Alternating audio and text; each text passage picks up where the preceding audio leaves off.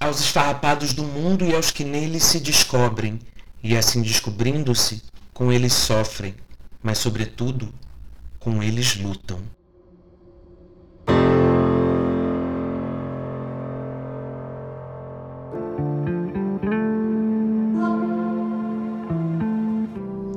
Essa é a dedicatória de Paulo Freire em sua Pedagogia do Oprimido, o patrono da educação brasileira e a obra que é só o terceiro livro mais citado em trabalhos acadêmicos de ciências sociais de todo o mundo. Trata-se de um gigante que consegue ser maior do que o assustador e quase tão gigantesco tsunami de imbecilidade que tem feito um estrago em nosso país nesse tempo. Com Paulo aprendemos que quando a educação não é libertadora, o sonho do oprimido é ser o opressor. Em setembro de 2021 celebraremos o centenário de seu nascimento. E cá estamos, pouco mais de 20 anos após sua morte, ainda em um cenário de luta para que classes oprimidas sejam libertadas. No entanto, ele reconhecia que esse processo demanda que sejamos agentes dessa libertação. Abre aspas, nenhuma pedagogia que seja verdadeiramente libertadora pode permanecer distante do oprimido, tratando-os como infelizes e apresentando-os aos seus modelos de emulação entre os opressores. Os oprimidos devem ser o seu próprio exemplo na luta pela sua redenção. Fecha aspas. Olhamos para fora da comunidade LGBTQIAP+, e exigimos respeito e o direito de existirmos. E o que vemos quando olhamos para dentro mesmo? Uma comunidade unida que reconhece sua pluralidade, mas percebe que sua força como tal está exatamente no que se conecta, no que liga as letras da sigla, no direito de simplesmente ser quem se é, como se é? Ainda não.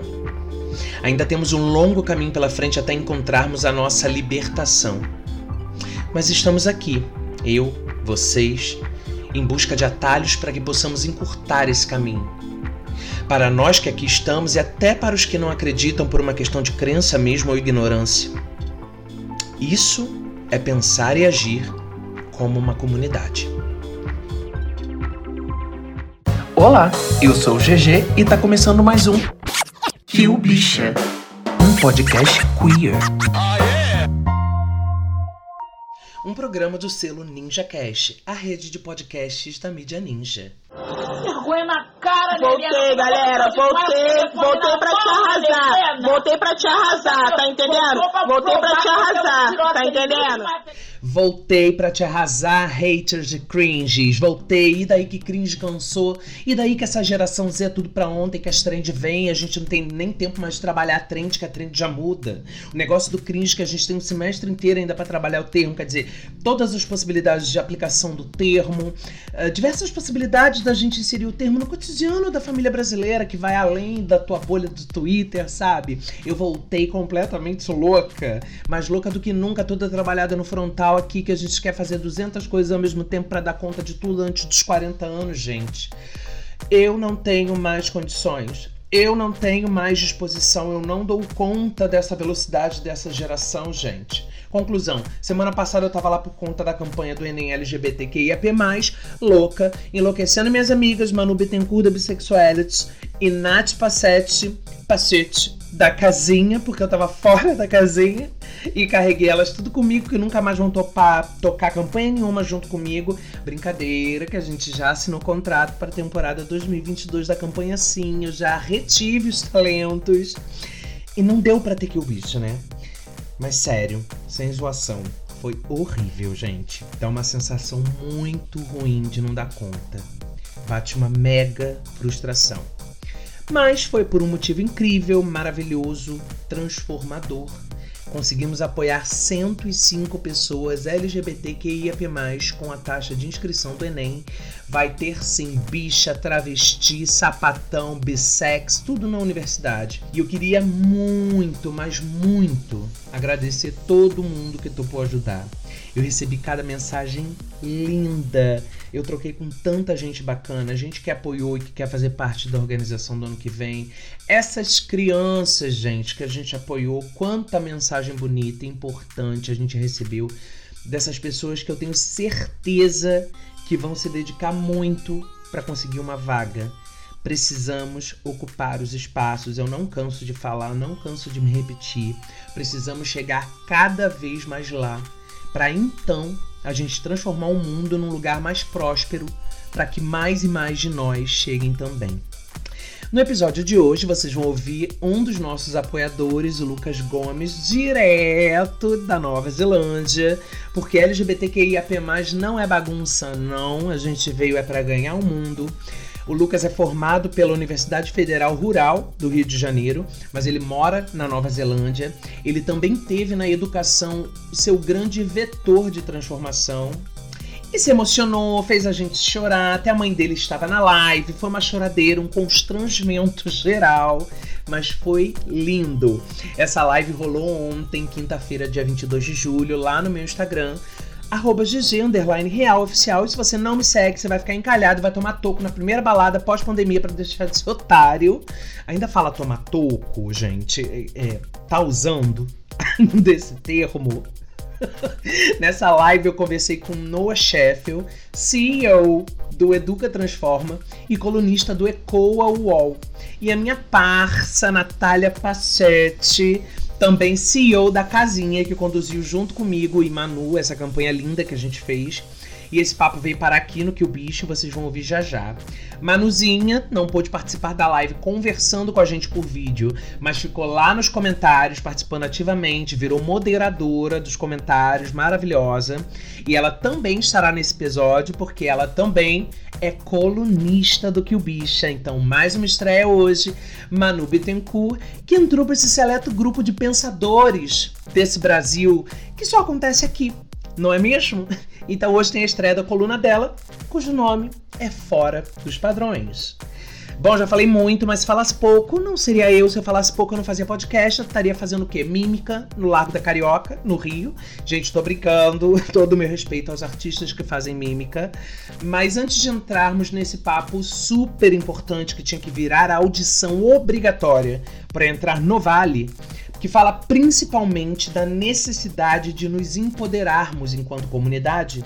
Eu vou dar aqui o meu serviço, porque eu tô falando aqui, vocês cagam na minha cabeça. Se eu não falar, ainda mais o, o Instagram e o Twitter vão cancelar meus perfis por falta de uso, né? Vai dar poeira. Eu tô lá no Instagram, no arroba KillBicha, no Twitter, no arroba BichaKill, e eu, GG, no arroba GG, underline real, oficial em todas as redes. E para heranças, doações, propostas de patrocínio, e onde retirar meu MacBook novo que vocês vão mandar, vocês vão estar providenciando para mim, vocês podem estar escrevendo pro killbichapod.gmail.com. Não façam as malucas, que é K-I-L-L-B-I-X-A, que o bicha pode, arroba gmail.com. Bom, no more delongas, vamos a esse papo mais do que necessário com essas duas pessoas mais do que necessárias que eu duvido que se tu for gente engajada, tu não vai espalhar. Bem-vindo, Noah Sheffield, CEO da Educa Transforma, é, eu acho isso muito chique, CEO. Eu, tenho, eu tô conversando com um CEO. É, Era, é o que fundei, né? Então. É, é exatamente. É meio fácil ser CEO, né? Porque fui eu que fundei. É sobre não isso. Não é algo que eu conquistei. É, não, conquistou, é. Você, ah, pô, como não? Imagina! E botou, ah, botou, obrigado, botou pra frente, botou pra cima. Noah, bem-vindo. É, fala um pouquinho quem é o Noah Sheffield e fala um pouquinho pra gente de você. Ah, obrigado. Obrigado por poder participar com vocês aqui também.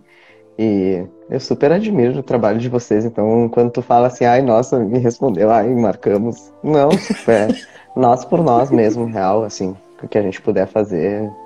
Uh, é, é, isso que me motiva, assim, me move. E eu sou um homem trans, né? Sou mãe de uma filha, pai de outra filha, tenho aí o Educa Transforma como um dos meus uh, propósitos de vida, que é atualmente né, o maior agente de capacitação gratuita para pessoas trans. o John, obrigado, John. Uh, para pessoas trans em tecnologia e inovação uh, do Brasil. Então, quando a gente começou lá em 2019, a gente conseguia capacitar gratuitamente, formar as pessoas para esse mercado. Uh, 12 pessoas por ano e atualmente a gente está conseguindo aí chegar em 400 pessoas, então Nossa. é, a gente teve um crescimento aí bem importante. E a, a, minha meta pessoal, assim, é sempre estar correndo contra esses dados estatísticos aí de violência, morte, assassinato que a gente tem anualmente aí divulgado pela ANTRA.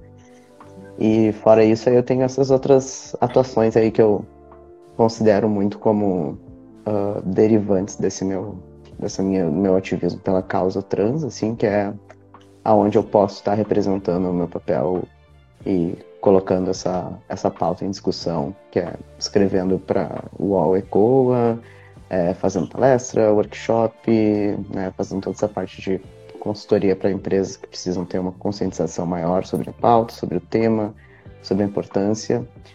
E no meu trabalho também, atuo com coordenação de diversidade, experiência de pessoas candidatas em recrutamento e seleção. Então, estou sempre pensando em inclusão, né? Assim, interseccional uh, na minha vida também o tempo inteiro, porque está atravessado na minha existência, na minha vivência, né? Sim. Então, basicamente, sim. acaba sendo todo um, são várias nascentes de um rio, assim, essas minhas atuações e des desagam no mesmo oceano, que é esse meu propósito aí de fazer um mundo melhor. É sobre isso, afinal, né? Sim. E eu tô também com ela maravilhosa, que eu tive o prazer de conhecer no ano passado, fazendo exatamente o que eu a convidei para fazer esse ano junto e que ela topou de pronto. Natália Passetti. É Passetti ou Pazete? É Pazete. É Pazete. Nath, muito obrigada. A Nath também é CEO, tá? Que a gente está aqui no, no, É uma grande reunião de, de empresa. Eu estou me sentindo no, na Império, na novela. Né? A gente está aqui na reunião do comendador só com CEO e a Nath é CEO, é fundadora e presidenta da casinha. Então, Nath, muito obrigado. É, você já sabe que eu te adoro, mas eu quero dizer em live para deixar registrado na live e no episódio que assim a sua energia é uma coisa. E aí bem-vinda e fala de você, fala da casinha. Quem é Nath Pacete?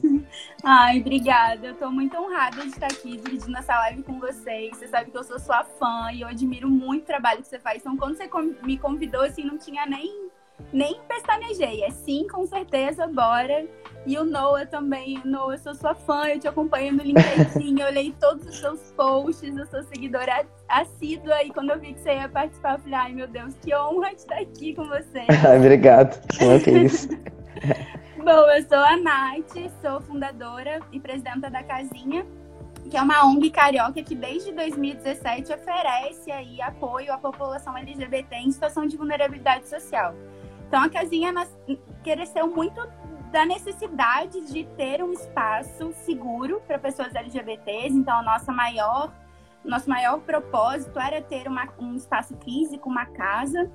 A gente foi um pouco atropelado aí por várias barreiras de documentação, de prefeitura, de tudo.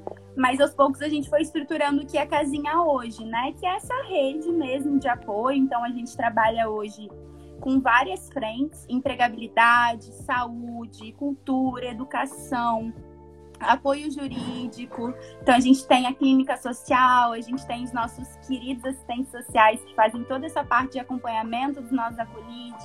Tem a doação de cesta básica também, que a gente atinge em média 225 pessoas por mês com a cesta básica. Tem as nossas os nossos cursos de capacitação. A gente vai lançar um em breve agora, que é uma parceria com a Doritos, que é a Cozinha Diversa, que é um curso de gastronomia voltado para pessoas trans, para profissionalizar. Então a gente está bem animado com esse projeto. A gente tenta prestar apoio geral para a população LGBT, principalmente dentro, é, eu acho que dessas, dessas principais vulnerabilidades, né? Que é a questão da saúde, a questão da educação, da empregabilidade a gente sabe, né, que infelizmente a taxa de desemprego de pessoas LGBTs é o dobro da média nacional. A gente tem uma grande parte da população, principalmente pessoas trans, que não conseguem nem concluir o ensino médio. Então, a gente tem que prestar esse, esse, essa assistência, esses direitos básicos que a gente deveria ter acesso e a gente não tem, né? Porque a gente é tão negligenciado aí pelo Estado e pela sociedade como um todo. Então, esse é o eu, nosso propósito. Eu Obrigado, Nath. Obrigado, Noah. Eu tô conversando com, com algumas empresas por conta do que o Bicha e por conta do meu trabalho aqui como criador de conteúdo, enfim, é, prospectando jobs aí. E eu tive um papo ontem que, que, me, que me deixou ali com, com, com um incômodo. Né? Uhum. A gente tem poucas pesquisas, poucas ferramentas de medição, de mensuração da nossa existência como um todo.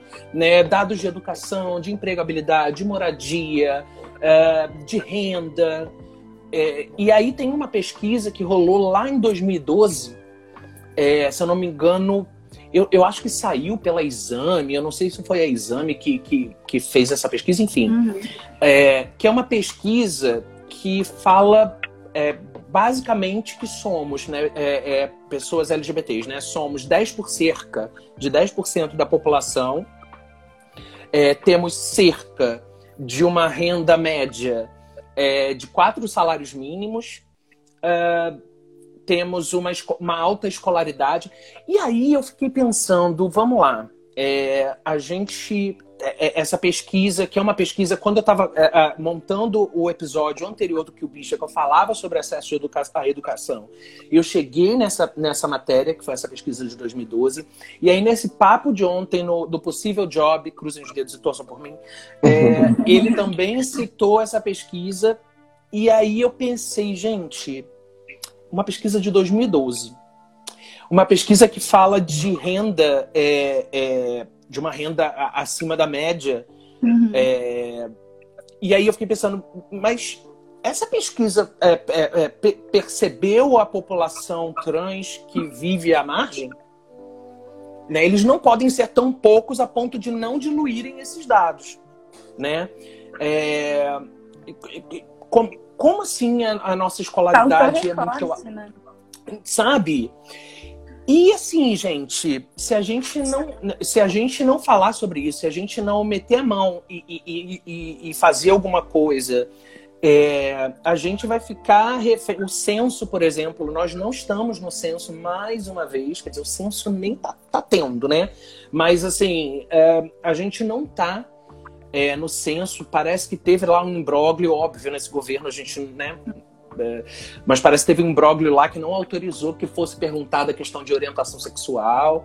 É, a gente não se a gente não é medido então como é que se constroem políticas públicas para gente e aí falo para gente nós três aqui estamos em uma situação hiper privilegiada Sim. Né? nós estamos no extrato da minoria da minoria da minoria assim e, e, aí eu queria então ouvir de vocês, é, com, a, com, a, vivência que vocês têm é, trabalhando em prol da comunidade LGBT, é, QIAP+, é, e, é, com, com recortes ali de, de grupos mais, mais uh, menos privilegiados, eu queria ouvir que que cê, como é que vocês veem isso, assim, é, é, a ausência de dados que não deixam a gente ter a percepção exata do que a gente precisa, ainda que a nossa vivência nos traga ali uma percepção do que a gente precisa. Mas assim, como é que, como é, que é trabalhar, empreender, se a gente nem sabe, né, bem entre aspas, para onde ir? É bem difícil, né? Como você falou, a gente não tem dado oficial da nossa população, então é bem difícil a gente pensar em política pública, como que a gente vai pleitear uma coisa que a gente não tem dado oficial para provar. Então, todos os dados são feitos por movimentos sociais, até inclusive, né, principalmente os dados de violência. Mas é isso, são os dados que chegam na mídia, que são reportados para essas pessoas e as outras pessoas que morreram e a gente não tem. E a partir do momento que a gente tem essa equiparação, né, da homofobia a crimes raciais, a gente também perde de saber o que, que é homofobia e o que, que é racismo, né? Então a gente Nossa. perde o controle, inclusive, no, num ganho, num direito, entre aspas, conquistado, a gente perde aí por uhum. Então é, é, bem difícil. Toda vez que, gente, que eu vou apresentar, por exemplo, para uma empresa, tentando levar a importância da contratação de pessoas LGBTs, da diversidade, da inclusão, eles sempre me questionam isso. Ah, mas você fala que os dados não são oficiais e como que você está aqui vendendo que a população é excluída, né? Mas é isso, é, as pesquisas que os movimentos sociais fazem provam que sim, né? Que estamos Uhum. à margem, claro, gente, tudo é recorte. A gente está falando, quando a gente fala de situação de vulnerabilidade, a gente está falando de LGBT preto, que mora em comunidade, mora em favela, que é pessoa trans, travesti, né? Então isso tudo a gente tem que levar em consideração recorte. Essa pesquisa foi uma pesquisa voltada para LGBT aí da, da Vieira Soto, né? De Ipanema, Uhum. que tá ali no, Uhum. no- em Ipanema, né? The Week, etc. Claro, é importante a gente saber de toda a nossa comunidade, mas ainda assim são essas pessoas, principalmente homens gays, brancos, né, de, de classe privilegiada, que estão à frente e roubando, inclusive, o protagonismo dentro do movimento. Por tanto Perfeito. tempo foi assim, né? Tem um. Uhum. Naquele documentário da Marsha P. Johnson, da Uhum. Netflix, a Silvia Rivera fala isso, desde lá, que ela, né, como que lutou pro, pela Uhum. né, libertação das pessoas LGBTs, estava ali sem apartamento, inclusive no final da vida dela estava morando na rua, né? Então a gente tem que olhar também para dentro da comunidade para pensar sobre esses dados, porque a gente está roubando sim o protagonismo aí e é, não olhando para esse outro lado da nossa comunidade que está sofrendo então. Noah. É, não, eu acho que falou praticamente tudo, né? Ah, mas eu acho Obrigado, que é... Natália, por ter É. roubado a pauta de todo. Fala, Mas é que eu acho que um agravante é a subnotificação, né, dos casos que a gente tem, principalmente com relação à população trans, porque ah, corpos trans não são tratados como existentes, né? Quando acontece qualquer coisa, então, inclusive aquilo que ah, deveria ser ali contabilizado como um dado oficial, ah, aquela pessoa acaba entrando numa estatística de não, não um crime de ódio, de transfobia, e na verdade ela é desconsiderada enquanto pessoa trans e é tratada como uma pessoa cis e, e toda a sua vivência é excluída. Então isso é, um- é algo que, assim, se a gente for falar hoje, a expectativa de vida né, das pessoas trans no Brasil é de 35 anos, a gente que está dentro dos movimentos, que conhece os movimentos, a gente sabe que a gente está chutando isso lá para cima. Que a realidade é muito pior, né?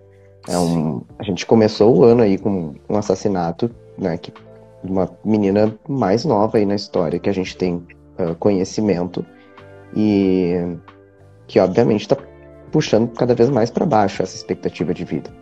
E a gente colocar, ah, acho que é, a gente tem que ter um cuidado dentro do próprio recorte de conseguir separar a questão e as organizações, né? Não tem, e isso é quase como se fosse uma política pública de exclusão, né? Aquela de propósito mesmo para que a gente não tenha, ah, a gente não participe do, do censo, a gente não possa entrar no censo, e não tenha nem sequer essa, essa discussão da diferenciação de quando a gente está falando de orientação afetiva sexual e de identidade de gênero. Acaba que entra tudo no- na mesma sigla e são acessos ah, e privilégios completamente diferentes. Se a gente for fazer daí cruzamento de marcador social, aí interseccionalidade com relação à raça, né, etnia, a gente sabe que daí ah, as coisas ficam ainda muito piores do que elas já são de verdade. Perfeito. E é, essa, né, o nosso governo, ele, ele não, além de não ajudar em nada, ele ainda faz de tudo para prejudicar com que a gente consiga avançar nessas pautas, mesmo dentro né, dos movimentos que a gente está tocando.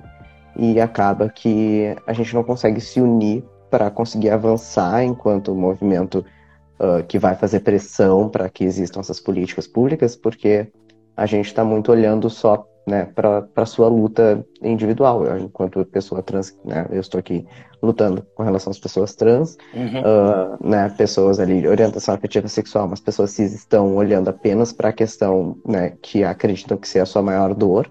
E no fim das contas, a gente não está conseguindo avançar em nada a ponto de criar políticas públicas que ah, enxerguem essas diferenças dentro do próprio movimento, porque a gente também está relativizando essas diferenças, né? E isso faz com que a gente mesmo se invisibilize. Então, Sim. tipo, a gente chegar aqui e falar, ah, a gente tem acesso aqui, a gente está num local de muito privilégio, está podendo conversar sobre isso. ah, como é que vocês sabem, né, que ah, é muito pior?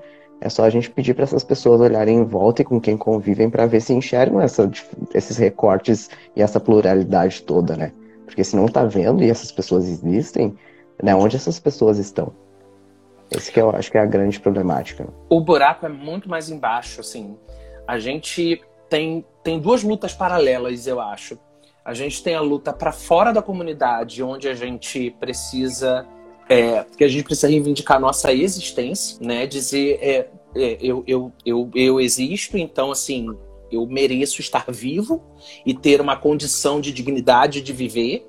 E aí você falou é, da, da, dos casos né, de crimes que acontecem é, de pessoas trans, assim, a gente ainda acaba tendo essa situação espetacularizada, né? Quando a gente aparece é, em termos de violência, é, né? E, e, e é, a gente vira um dado nessa hora, quer dizer, a gente não tem estatística sobre a nossa existência, mas a gente vira número, vira dado na hora do, de espetacularizar. Então, Sim. isso para fora. E aí, quando a gente olha para dentro, existe também uma luta, uma luta de, de reconhecer que a minha pele é branca, eu sou um homem cis, e eu sou eu tô no privilégio do privilégio do privilégio do privilégio. Eu não posso vir, né, minha concepção, que eu acredito, minha crença, é, eu não posso vir para a rede social, eu não posso vir para o meu podcast, eu não posso para falar de mim de novo, né? Assim, hum, é, a, as bichas já roubaram protagonismo de, de lutas, e aí, se você olhar para a história, você vai ver que as pessoas trans, elas, via de regras, foram as que abriram portas, inclusive literalmente dando sangue para que a gente pudesse estar aqui hoje tendo esse papo, né? E aí. É, eu, eu, é, eu, eu também tenho, e eu tenho mesmo essa luta como criador de conteúdo e como como, como podcaster, enfim, como comunicador, eu sofro muito porque eu não consigo alcançar a minha comunidade. E eu fico, gente, eu vou ter que realmente postar foto de cueca, não tem como. Uhum. Sabe assim, como é que eu faço as pessoas da minha comunidade se interessarem pela sua existência, né? É, é, é, é e aí eu, eu fico tendo esse desafio de brincar, de, de permutar o tempo inteiro com isso. Então faço uma dança que eu também gosto, também gosto, gente. De, de palhaçada, a gente é palhaço, a gente é feliz, graças a Deus. Sim. Né, e ao universo, aos orixás, e, e, então vamos brincar, vamos, vamos, mas é, não pode ser só isso, porque essa bandeira, ela também é uma bandeira de, de resistência, e para a gente resistir, para a gente existir, a gente precisa trocar, a gente precisa se ver, se reconhecer, porque aí sim a gente se junta e vamos todo mundo junto. Eu falei isso lá no Twitter quando eu anunciei aqui a, a nossa live. É, não, é, não pode ser só close, gente. Uhum. É, tem que ser, e por isso que eu, eu, eu, volto de novo lá no LinkedIn, no, na, no, no comentário do Noah, tem que ser uma coisa do tipo, cara, tá de boa, vai ficar tudo bem, relaxa, vamos fazer alguma coisa junto. A gente precisa se ajudar, tem um monte de. Vocês existem, né? Eu também tô aqui tentando, da, da minha forma, da, do que é possível, as pessoas estão fazendo alguma coisa por nós, existe, mas esse protagonista, esse protagonismo é roubado. É, na novela você vê o, o, gay branco dando beijo, que até outro dia era, era polêmico. E uhum. aí teve agora na novela das sete o, o beijo é, do homem trans, que ele que, que na verdade foi Juliana Alves e o homem trans. Ele, isso, é. Tira o nome, isso. É que nem. Gente. E... Então, assim, a gente vira espetáculo, a gente é uma coisa. É. E se a gente não se juntar dentro de casa, né, olhar para dentro e falar assim, beleza, vamos, vamos, vamos bater lá fora para que eles respeitem a nossa existência, mas vamos bater para dentro também porque a gente não se reconhece. É como se fossem setores, né? Somos não, sabe? É, isso é, isso é problemático, principalmente porque chega num. num uma, né, a Liliane Rocha né, fala da lavagem da diversidade, que é pegar uh, e realmente pegar essa pauta da diversidade e inclusão que agora né, virou moda para as empresas, porque entenderam que é algo lucrativo e única e exclusivamente por causa disso, porque senão faria, já teriam feito antes. Exatamente. E, e pegam então aquilo que é mais ok, ou mais tolerável, ou mais aceito e que vai dar menos problema, e acham que é suficiente, né? E é realmente aí é né, a, o homem gay branco cis ali que não pode fazer também muita dancinha, né? Tem que não pode incomodar muito. Exato. Tem que ser assim, a padrãozinho. De gênero precisa ser padrão. Isso. Tem, é, tem que parecer hétero, tem que parecer cis, tem que, né, tem que ser aqui, aquele padrão. E aí a empresa se dá por satisfeita porque tem ali o seu, seu, seu recorte de diversidade. E as pessoas, né, dentro desse recorte de diversidade, acabam se colocando nessa posição de ser o token, o chaveirinho da diversidade dentro da organização e não provocam esses diálogos, essas, né, de, que trariam as outras existências para também fazer parte. Por isso que eu falo muito, né, da diferença de, de dentro do próprio recorte, que é, a gente vê que uh, as pessoas ali que né, são cis, mas que estão ali numa orientação afetiva sexual não normativa, conseguem chegar no, mercado e conseguem ter acessos, sofrem os seus preconceitos, sofrem as, os seus as suas exclusões dentro desses ambientes, mas elas conseguem acessar esses ambientes. Agora, né, tem uma, uma diferença drástica nos corpos aí uh, transgêneros que não conseguem chegar nesses espaços. Já, né, já são bloqueados antes disso, ou então são realmente viram um espetáculo ali para ser aquele efeito zoológico de, né, ser demonstrado ali matar a curiosidade uh, que gente cis quer, quer ver e quer conhecer, sabe? Enquanto isso, 90% da população está na prostituição porque não tem outra alternativa. Porque Sim. não conseguiu concluir a escola, porque não teve a oportunidade que, de poder ter uma saúde mental que conseguisse passar pela escola, ou não teve a oportunidade de ter uma casa porque a família expulsou. E esse, esse nessa somatória de agravantes, isso aí ninguém quer saber. As empresas não querem saber. As empresas não querem precisar lidar com isso, literalmente. Eu já escutei, eu não quero lidar com isso, é muito difícil. E é, tipo, é, é difícil porque realmente vem toda uma estrutura social que impõe essa dificuldade na vida dessas pessoas.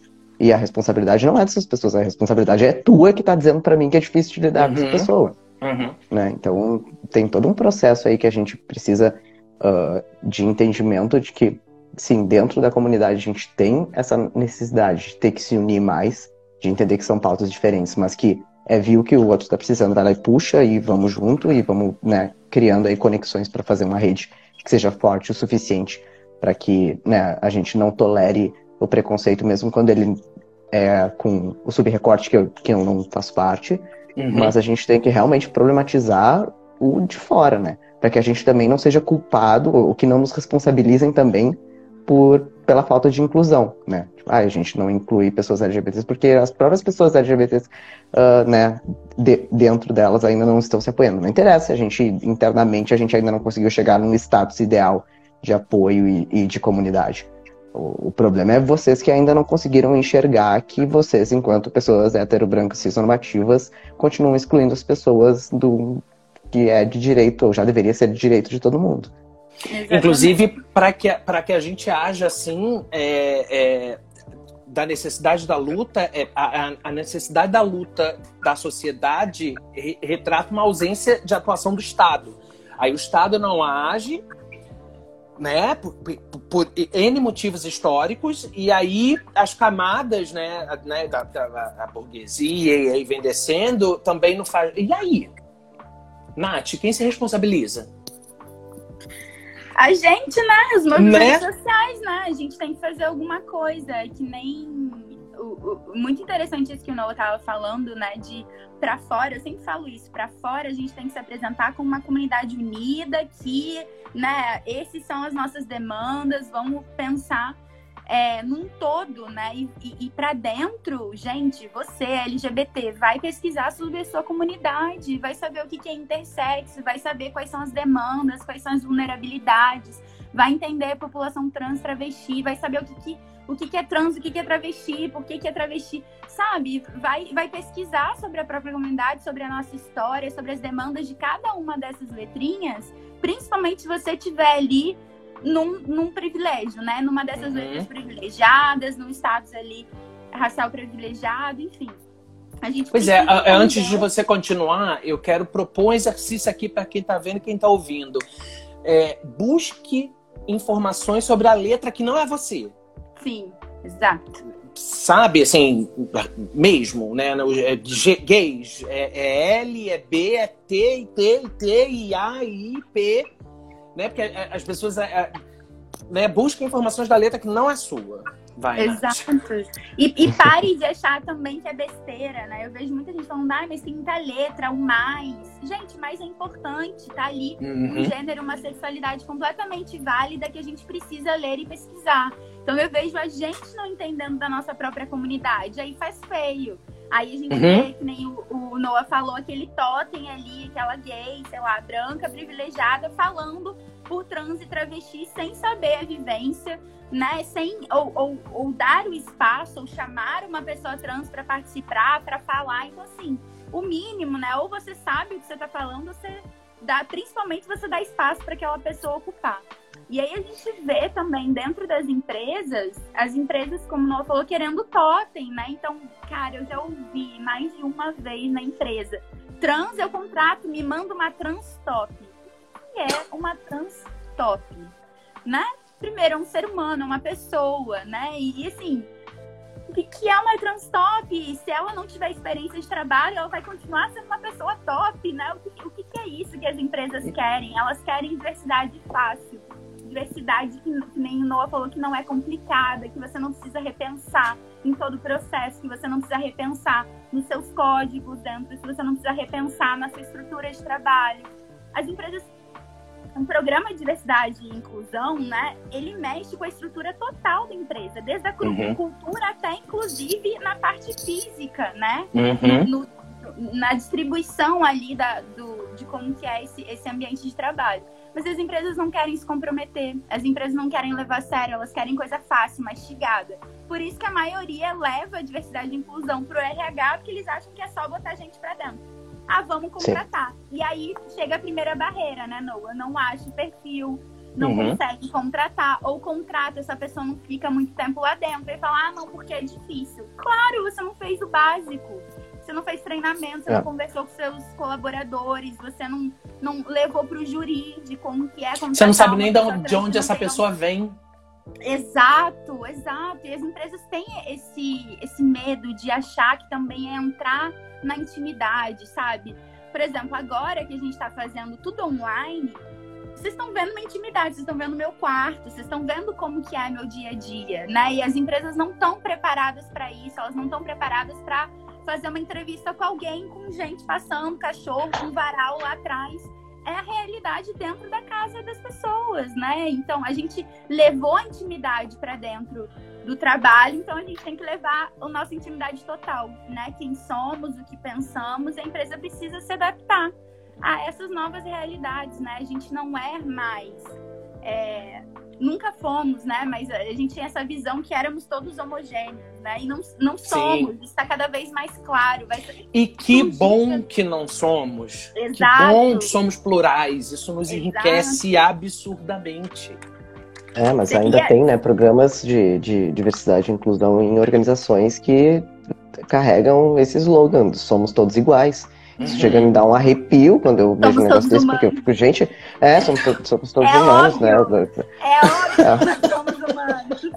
É, é, um negócio que chega a dar um. gente, tá igual aonde, meu querido? É todo mundo diferente. E aí é essa questão de. As empresas realmente elas não querem adequar um banheiro para. Uhum. Um banheiro é um problema. Banheiro é um problema.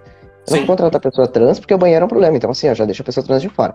E é algo assim que falando sobre essa questão de uh, agora estamos no online, o Educa Transforma teve um, um boom de busca por contratação de pessoas trans que a gente capacita, uh, justamente porque está no online, porque é trabalho remoto.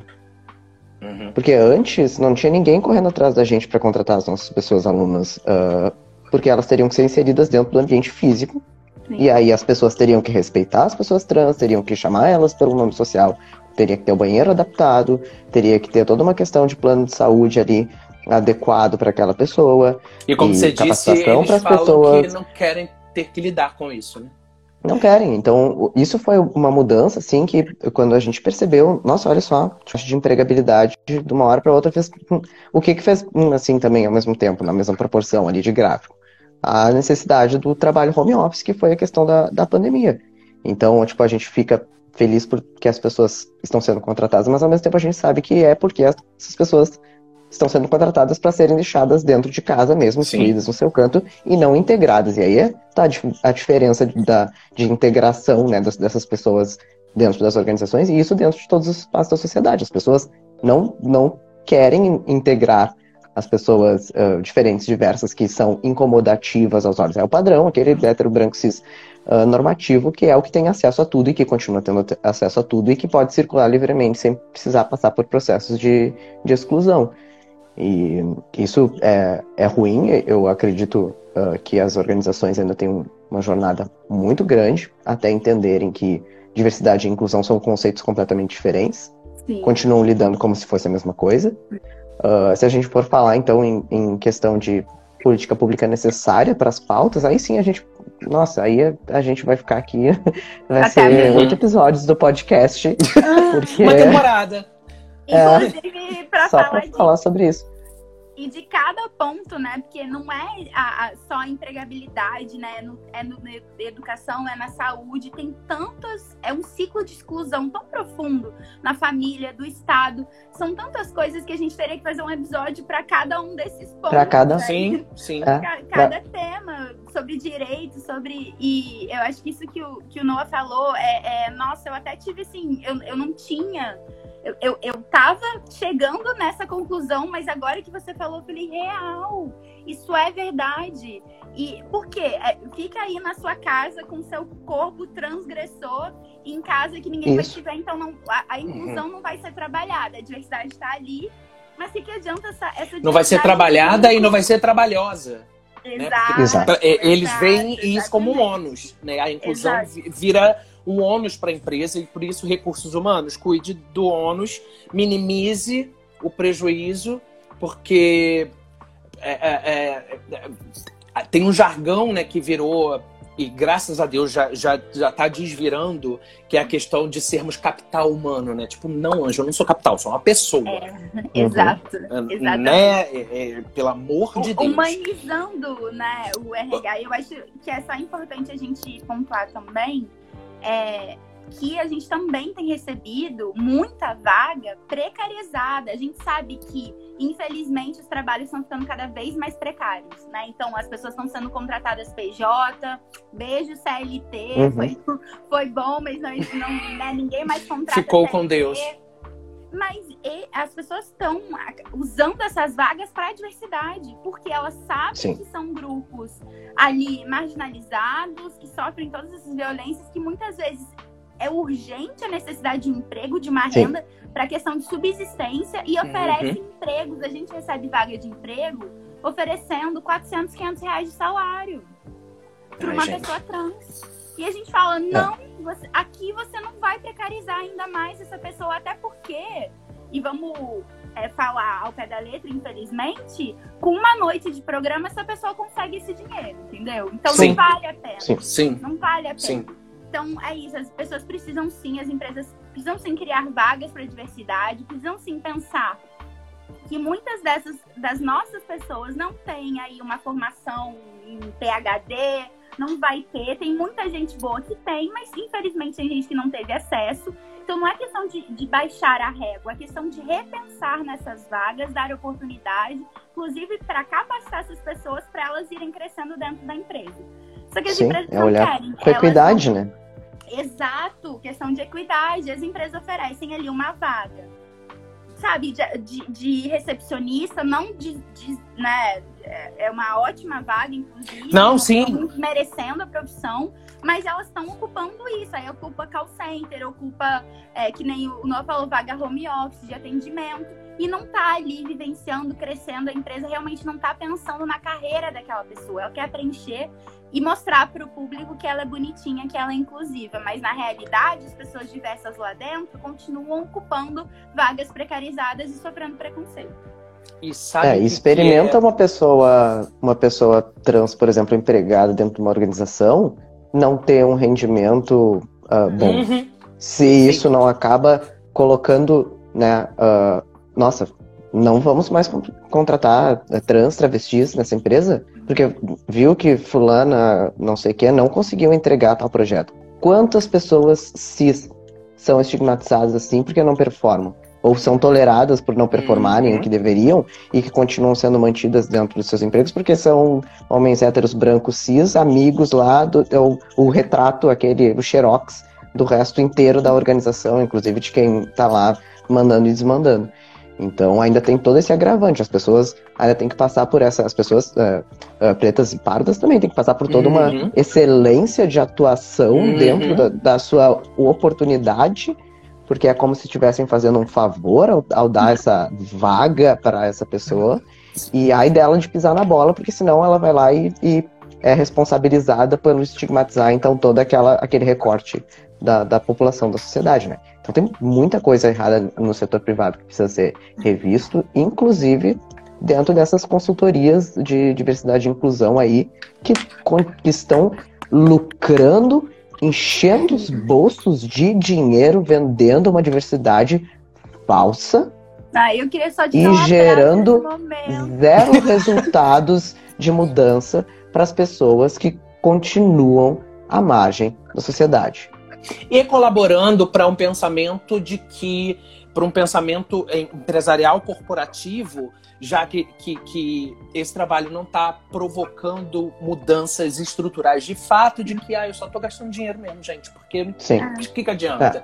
E Não aí, adianta e aí eu, eu queria falar com vocês sobre. A, a Nath trouxe pra gente no momento que a gente foi começar a, a, a conceber a campanha, ela falou assim: olha, vamos fazer um formulário.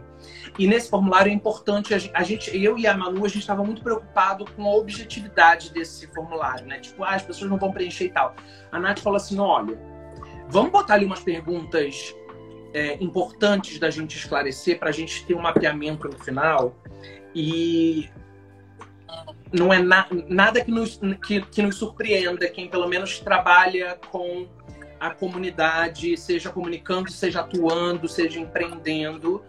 Mas, por exemplo, é, quando a gente pergunta para pra, as pessoas que estavam pedindo apoio, né? Qual é a sua raça ou etnia?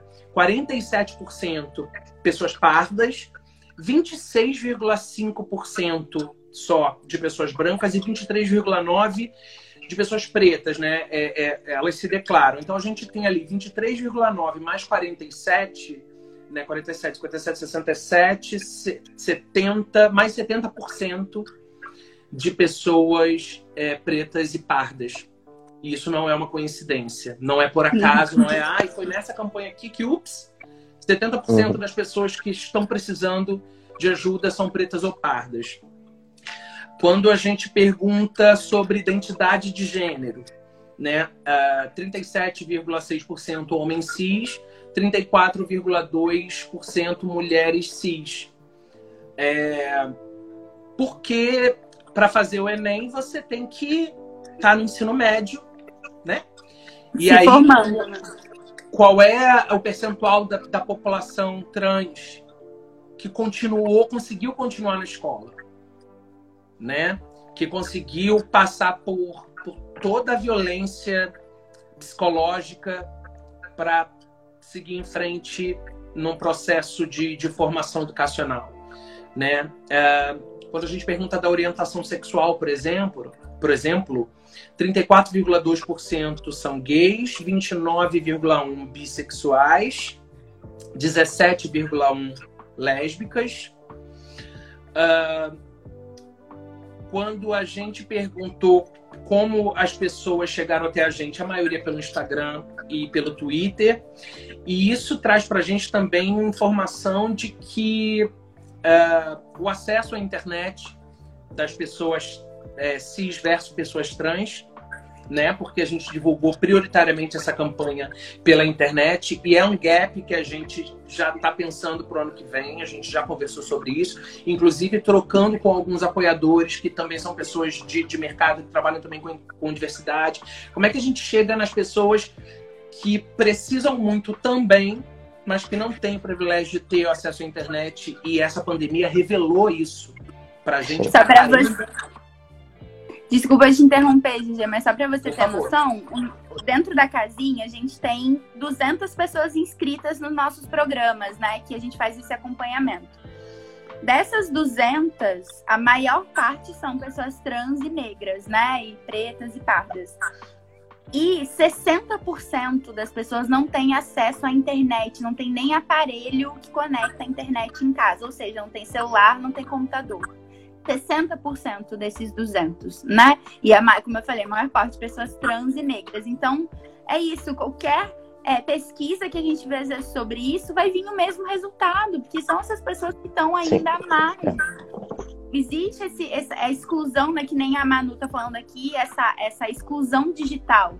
Já existe, está cada vez pior por causa do home office, porque antes você ainda podia Sim. ir num centro, você podia, uhum. enfim, nos, nos, locais abertos, você, você usava a internet, acessava um computador, alguma coisa. Agora nem isso tem. E como que na pandemia, por exemplo, os projetos da casinha ficaram restritos a, a tudo online, né? A esse atendimento online, tirando as cestas básicas. Como que a gente atinge nosso próprio público depois da pandemia? Sim. É, não, o Educa, a gente também começou presencial aqui em Porto Alegre. Uhum. E aí a gente tinha o apoio de ter, né, uh, locais, espaços cedidos, emprestados, em que a gente uh, levava as pessoas, né, para participarem dos treinamentos, das capacitações. E aí, quando veio a questão da pandemia, foi, agora não tem mais o que fazer, né? Porque...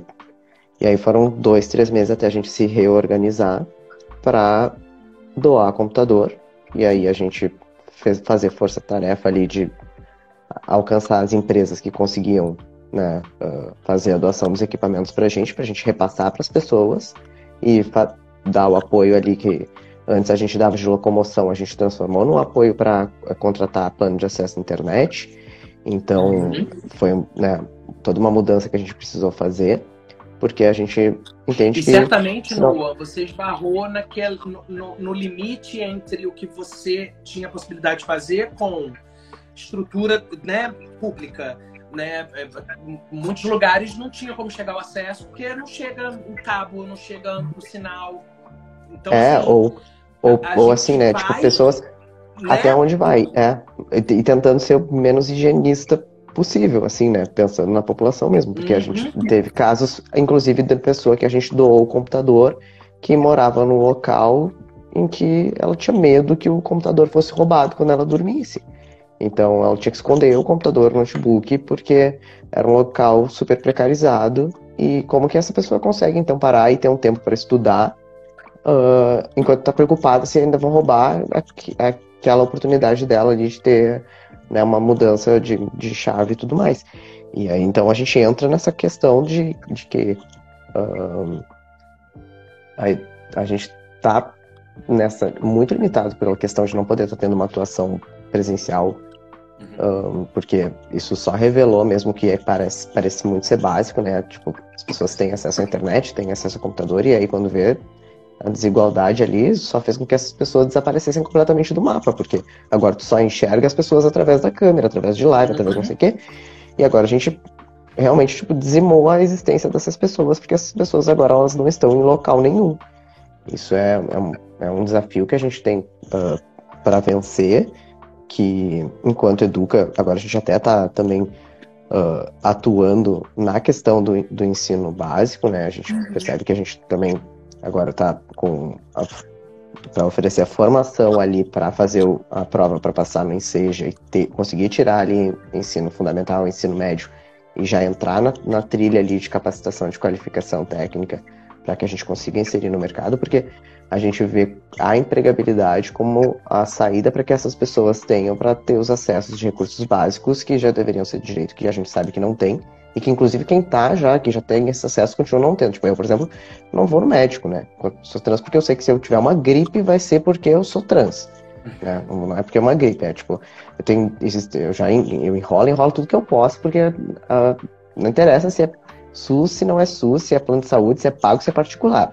Passou ali o, pelo consultório. Ah, então, eu sou, sou um homem trans ali já. Ah, tá. Então, na verdade, é por causa disso. Aquilo. Primeira coisa que me pedem é um exame de HIV, porque, né, então, se sou trans, eu tenho HIV, e isso é, é algo que a gente sabe que é o estigma que ficou em cima da população né, desde os anos 80 aí, e que é algo que a gente vai acabar carregando com a gente para sempre, porque não há um movimento ainda, né, que chegue na saúde para que a saúde tenha esse olhar inclusivo para as pessoas. E a gente está falando de acesso básico, né, gente? Acesso básico à saúde, que, tipo, acesso básico à educação, que são coisas que as pessoas acabam simplesmente negando o direito da existência dessas pessoas. E a aí gente a gente até falar que não podendo doar sangue. é, então, é, não pode, não podia, é, até ontem Salvar praticamente, né? vida, Se a gente parar, Ai. Gente, eu Sim. tenho, eu tenho uma história que, assim, pra mim foi. Eu, eu já várias vezes fui no médico e sofri também lesbofobia, né? A minha noiva tava com um tumor de 14 centímetros. O médico jurava que era câncer mesmo, que tinha que fazer, né, enfim, tratamento. E a gente foi às pressas, inclusive é, a minha noiva não tem plano de saúde, então a gente pagou particular para fazer uma ultra e a médica se recusou a fazer uma ultra porque falou que ela era virgem, porque ela nunca teve relação com homem. E ela tava com um tumor de 14 centímetros, tendo que operar fa para fazer rádio, fazer químio. E o médico se recusou a fazer o exame porque. Então, assim, não precisa nem entrar, que já é um, é um absurdo sem tamanho, mas não precisa nem entrar na questão trans, né? Só da, dali, de você já ter uma sexualidade dita desviante, você, você não consegue fazer exame. E é isso que Noah falou, sabe? Tem, tem médico que olha para uma pessoa trans e fala: Eu não vou te passar remédio porque você toma hormônio, eu não sei como que é. Se recusa a atender, se recusa a ajudar um ser humano que tá doente, tá precisando de um apoio de saúde. Então, assim, o negócio é, é bem mais embaixo, né? É bem mais embaixo a questão de, de, de viver, né? Isso é, é, acho que quando a gente fala da questão LGBT, principalmente da questão trans, a gente tá falando de, de de permitir que essas pessoas vivam, né? Uhum. O Noah falou aí da, da, da taxa, né? Enfim, é, é, 35 anos o, né, de pessoas cis é, é 75. A média Sim. é 75, então é, é, é um absurdo. É, enfim. E aí todas essas questões levam. É isso, a gente pra margem mesmo, né? De não ter Isso. acesso a direitos básicos, de não conseguir estar ali se formar. E aí vocês o Noah falou no EJA e eu não aguento, eu que- eu queria contar a nossa novidade. conta. Calma, Inclusive, deixa já quero final. chamar. Tá, Segura, que a gente vai ter o quê? Um momento news, um momento ali. eu A gente Tá. tá denso ainda do papo. Eu queria só pedir para todo mundo que está assistindo a gente aqui na live, que eventualmente está ouvindo a gente no Que o Bicha, é, que pensem, seja você uma pessoa da comunidade LGBTQIAP+, seja você aliade, ou seja você uma pessoa, né, não, não LGBTQIAP+, porque vocês dois acabaram me trazendo questões que eu, como uma pessoa da comunidade atuante dentro né, das minhas possibilidades, limitado pelos meus privilégios, mas que, que, que busco é, é, olhar para além da minha bolha, é, foram duas situações que eu nem imaginava que pudesse acontecer. Então você imagina, né, pessoas que estão completamente alheias nossa, às nossas vivências em todos os níveis delas. Eu trabalho numa empresa pública há 17 anos, num banco público, dos quais por 12 anos eu fui gestor. E, e graças a Deus é, é, é, e ao universo e aos orixás e a tudo que é superior, eu consegui uh, não me distanciar muito, né? Não tem jeito, você acaba se, se deixando levar por uma realidade que te cerca em algum nível, mas pela minha minha vontade de comunicar, então de me conectar com pessoas e tal, eu sempre fiquei ali e, e meu companheiro sempre me ajudou muito. Ele é dirigente sindical, então a gente está sempre lidando com vida real, né? Ou mais próximo disso que é possível. E aí, é, quando vocês falaram do, de, de, ser um token de hétero, né? Quantas e quantas e quantas vezes eu me senti assim, porque tenho muito orgulho de poder ter, ter conduzido a minha carreira é, como, é, me, me, posicionando como uma pessoa LGBT que ia ter mais. e isso é um, um, privilégio, do privilégio, do privilégio eu ter conseguido tantas, é, conquistar tantos, tantas coisas. Desculpa, gente. Com, com, mesmo sendo assumido. É, e mesmo assim, eu, eu, eu via em outras pessoas LGBTQIAP+, também privilegiadas que, que estavam ao meu redor, que elas pensam que estão muito mais próximas do topo da pirâmide do que da base. E, e assim, não. É, por mais que eu não tenha lugar de fala, por exemplo, para falar de, de, de, pessoas transmarginalizadas, é, eu preciso me identificar muito mais com essas pessoas do que com os, o, o, o dono, vice-presidente da empresa. Porque Exato. essa realidade é muito mais próxima de mim por, pela minha existência, por eu ser quem eu sou. Então, assim, é, é, é, eu preciso lutar por essa pessoa marginalizada e não pelo vice-presidente da empresa. Porque os seus direitos, os seus direitos estão em risco e não vão ser respeitados enquanto o direito de uma pessoa trans, travesti, de uma pessoa preta, de uma pessoa marginalizada Isso. não for também. E Isso. você pode perder esses privilégios muito rápido. Assim. Né? É então, essa mesma pessoa que olha para uma pessoa trans com desprezo, com preconceito, olha para você também, não se engane. Exato. Não se Exato. engane. Exato. Então você, gay branco, é, executivo de finanças, né, é, é, que está nos ouvindo ou que está nos, é, tá nos vendo, é, não, não se sinta próximo dessas pessoas, é, porque você está próximo de verdade da gente, da vida real, da, da, da, de todas as letras da sua sigla e mesmo que você não aceite, assim, resolva-se porque é, os seus direitos também em algum momento podem estar em jogo. Como a no máximo essa pessoa é tolerada, né? No máximo ela é tolerada. Somente. Bom, vamos falar de coisa boa e não é de top term, porque também temos coisas boas. É, eu queria só ver, eu não tenho certeza, se eu tenho pessoas que foram beneficiadas na campanha do Enem aqui entre nós, ou até mesmo pessoas que apoiaram. Se você foi beneficiado ou se você apoiou, é, eu queria te chamar para falar aqui com a gente. Então, dá um oi aí alguém para eu chamar, se você foi apoiado ou se você apoiou foram, é, é, esse ano, ano passado, quando eu fiz essa campanha, eu consegui ajudar ao todo 13 pessoas.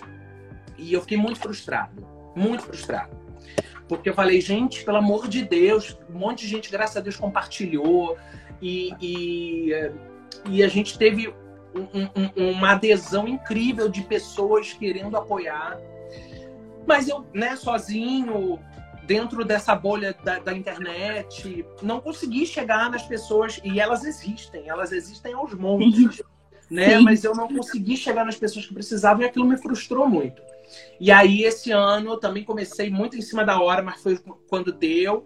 Chamei essas super forças, Nath e Manu, e a gente conseguiu apoiar é, 101 pessoas. Estou errado nesse número, Nath? Foi isso mesmo, né?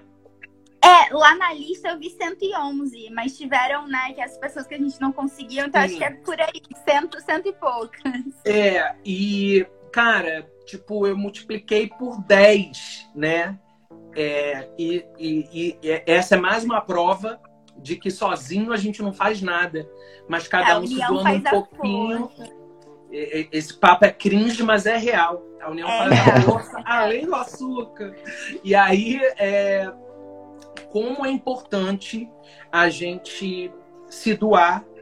É, e quanto mais a gente se doa, e quanto mais vezes a gente se doa, menos fica pesado.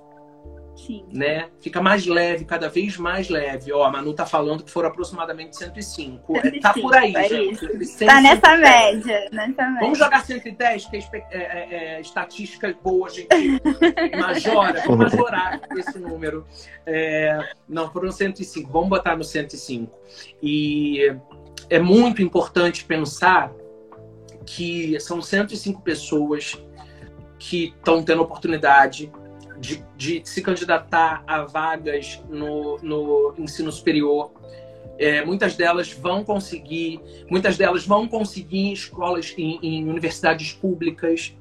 É, muitas delas vão conseguir bolsas para 50%, 100%, mas vão, vão, vão ter esse, esse acesso, é, não facilitado, porque elas vão precisar se esforçar, então não, não, não, tem facilidade, mas assim, vão conseguir ter o básico, que é só conseguir concorrer. Sim. É, é só conseguir concorrer. Eu tive no, no, no, no Reels que eu fiz aqui um comentário tão babaca de um, de um cara que eu realmente não sei por que, que ele me seguia, é, falando sobre. Sempre tem. O que, que vocês são diferentes? É, Anjo, eu tô tentando fazer alguma coisa que eu tô fazendo não é nada. Não é absolutamente nada do que o Estado deveria providenciar pra gente. Ou. Uh... Gente, Luca, Luca, você quer falar? Deixa. Não, não quer mais falar. Quer falar, gente? Ó, vou chamar. Se você não quiser, não aperta. Calma aí. Ele subiu, vamos ver se ele vai aparecer.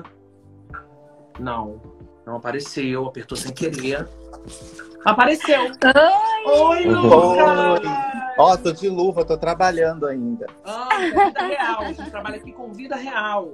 É isso. Bem-vindo, posso... obrigado por topar falar. E fala aí o que você quiser, fala pra gente. Como é que Não, foi? Não, eu queria falar bem rapidinho, porque eu tô trabalhando. Eu sou do Rio, mas eu moro na Nova Zelândia há dois, há dois anos, mais ou menos. Ai, que e eu fiquei muito feliz de verdade de conseguir ajudar alguém. Fiquei muito emocionado, porque por mais que a gente faça muito, a gente ainda acha que é pouco, porque a gente não alcança todo mundo. A gente ainda não consegue alcançar a maioria. E Desculpa, me emociona, porque. Ai, não faz isso. De verdade, porque. Gente, é uma oportunidade. Assim, eu fiz três Enems para entrar na, na faculdade. Eu cursei turismo na, na Federal Rural do Rio de Janeiro. E eu sei o quanto é esse sonho de você entrar na faculdade, de você ser o primeiro, às vezes, na sua família a entrar na faculdade, ou entrar numa universidade pública é, que seja privada também, é, tudo é válido, tudo é uhum. conhecimento, tudo é importante. E a gente tem, e a gente tem esse mérito, assim, a gente que passa por tanto preconceito na nossa família, às vezes, é, no bairro, né? E aí você ser o primeiro da sua família a entrar numa, numa universidade, sendo gay, lésbica, bissexual, é, não importa qual seja o seu lugar na sigla, assim, é um empoderamento, né? Você se sente, você sente que você está fazendo muito por muita gente pelo mundo. Então, eu amei mesmo a oportunidade, fiquei muito feliz. E, e se eu pudesse, eu ajudava muito mais. Mas eu tenho certeza Ai, mentira, que, que a sua conseguir. mãe que está aqui na live. A sua mãe tá vendo! Ah, não. não tô preparado, Beijo, gente. Cris! que é minha mãe. Você que é um filho maravilhoso que tá aqui com a gente. A gente construiu. Sim, a gente construiu uma amizade muito grande, eu e minha mãe. Na verdade, a gente, a gente se entendeu junto, né? Porque a gente acha que a gente tá tão certo do que a gente quer mas é, eu respeitei o momento dela também de me entender, eu respeitei o momento dela de entender o mundo. E hoje a gente é super amigo. É, e ela educa outras pessoas também no círculo de amizade dela, na nossa família. Ai, maravilhoso. Então, assim, gente, muito obrigado mesmo. Ai, obrigada a você, Luca. Adorei. Que bom. Lucas, que bom. muito obrigado por entrar, por falar com a gente. Não sei que horas são aí, aí né? Deve ser 5 horas da manhã, não sei. Mas é, não quero atrapalhar seu trabalho. Muito obrigado. Eu acho que quando a gente toca. É, é, essa corrente do bem, ela também deixa essa sequela boa, né? Tipo, alguém me ajudou, então eu vou ajudar. E eu acho que a gente com isso vai plantando um monte de semente. Olha, arrasa na Nova Zelândia. Sim. Que é o país que deu o nome nesse, nesse combate à pandemia aí. Então, é verdade. Também você tem esse privilégio de estar tá aí. Muito obrigado por entrar. E. Ah, e seja feliz e multiplica essa energia boa e a, a, essa liberdade de ser quem você é com a sua mãe maravilhosa é, junto, enfim. Adorei, a Cris. Ai, obrigado, obrigado gente. Obrigado. Tá? Obrigado. Obrigada. Vocês. Um beijo. beijo. Ai, gente, não Ai, gente, isso é tão legal. Roupa. Eu vi aqui uma galera falando que conseguiu também ajuda, mas que não pode entrar. Sim. É isso, assim, eu acho que essa campanha mostra ainda mais pra gente o quanto a gente precisa se unir, se ajudar, o quanto uma boa parte da nossa comunidade ainda tá vivendo em situações extremas de vulnerabilidade, sofrendo preconceito, sendo morta, né? A gente eu adoro que muita gente usa a frase, ah, porque o Brasil é o país que mais mata pessoas LGBTs do mundo. Gente, o Brasil é o país que mais mata pessoas trans do mundo, é. tá? E assim, é o primeiro lugar disparado. O segundo lugar, que é o México, não tem nem metade das mortes. Então, quer usar o dado, olha pro coleguinha de lado, olha, né, pro, pro, pros que estão aí morrendo ainda. E vamos ajudar isso. São mais 100 pessoas LGBTs tendo a oportunidade de ingressar né, no ensino superior, que essas 100 pessoas tenham aí um grande caminho, um sucesso pela frente e vamos se unir para mudar isso, sabe? Eu acho que essa foi uma de uma grande campanha que a gente fez e tem que ter mais, tem que ter mais, porque 85 reais pode ser muito para uma pessoa. Então, é, essa, esse, e para você, às vezes, não é. Então, esses 85 reais vai mudar a vida de alguém alguém vai ser esse primeiro a entrar. E eu quero. Gente, acho que o meu sonho é ver a universidade cheia de, de professor trans negro, sabe? Sim. Eu quero cheia de professor LGBT. Eu quero que a galera entre sim no ensino superior, mas eu quero ver essa galera virando professor. É isso, sabe? É isso que a gente deseja. Eu fiz ciência política na, na Unirio, que é uma faculdade pública. Gente, eu tive um professor negro, um professor negro sabe, de não sei quantos, sei lá, 30, 40 professores brancos que eu tive. Então, assim, a, a desigualdade ainda é muito grande. A gente precisa olhar, abrir os olhos e, e, e realizar. Porque isso, pra gente, é, pessoas brancas, cisgêneras, é, é, normalizado. A gente olha e se vê ali de certa forma. Claro que não vê a nossa orientação sexual, mas se vê ali de certa forma. Então, se a gente também quer pensar sobre a, a pessoas trans e pessoas marginalizadas, pessoas pretas dentro das universidades, a gente tem que pensar na representatividade delas lá também. Elas têm que saber que elas podem estar ali, que elas são pertencentes que elas são professores, são coordenadores, sabe? Que, que não é que elas ocupam um lugar que elas deveriam estar ali. Porque é isso, a gente sofre tanta violência por tanto tempo que a gente não se vê ali ou não acha que pertence. Então é isso que a gente tem que mudar e pegar na mão mesmo os nossos amigos e falar: não, você vai ocupar esse lugar, a gente vai se ajudar e você não tá sozinho. E parar de achar que a gente já conquistou. De novo, uhum. o, o, documentário da Marsha P. Johnson é, tem uma pessoa que fala quando era pra gente lutar pelo casamento LGBT, pela adoção de, de pais homoafetivos, essa rua estava lotada. A gente está aqui na frente né, do, do Poder Judicial, levando um processo de um assassinato de uma pessoa trans adiante. Quantas pessoas gays Sim. estão aqui? Quantas lésbicas estão aqui na rua? Não estão. Né? Então, assim, Exato. assim, a gente não conquistou tudo que a gente tem. A gente tem muito mais para conquistar. A nossa comunidade não chegou nem perto. Só porque você pode casar e você pode adotar, não significa que a gente tem tantas outras coisas básicas, né? É muito como, mais básico. Como estar vivo, né? Tem gente é. que precisa, né? Estar vivo. É, que ainda a gente vê, né? Tipo, agora a gente saiu do mês uh, do orgulho e as campanhas todas pautadas no direito de amar. Mas, gente, Sim. só pode amar quem tá vivo. É. E o direito de existir, né? A gente tá olhando para a ótica errada. A gente tem que começar lá de baixo primeiro, né? Isso é, é algo que a gente né, tem essa, essa necessidade de mostrar uh, essa higienização da, da, diversidade pautada pela ótica do, do, direito de amar. E não tem como, né? Se a gente pensar que uma parcela da população não, não chega nem a ter essa oportunidade ou ter né, esse direito, que é algo que é negado porque é negado já a sua própria existência.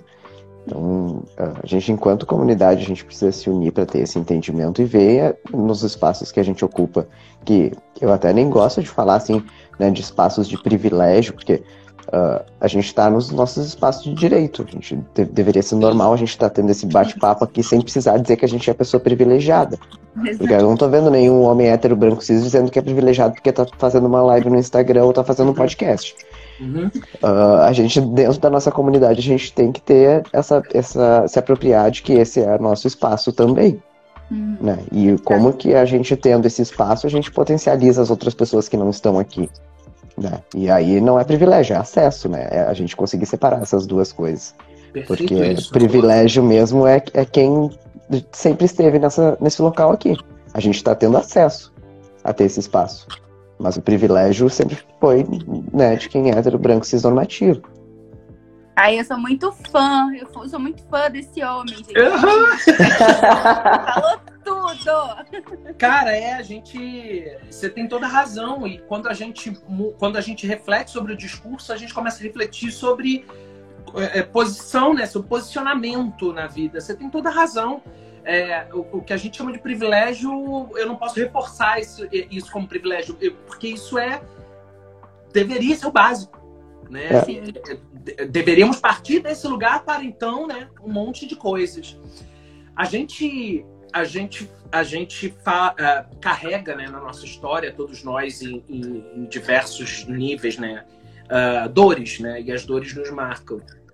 É, quando a gente, eu, eu, eu quis chamar alguém que tenha participado da campanha para falar, porque eu acho que é importante também, e sem querer romantizar ou neutralizar, porque a gente precisa falar de dores, a gente precisa enfrentar essas dores até para a gente superar isso. Então tem, né, vamos deixar um filtro aqui de energia positiva, não. É, é, mas é importante a gente saber que é, as coisas boas acontecem também, e elas acontecem especialmente quando a gente arregaça as mangas para fazê-las acontecerem, né?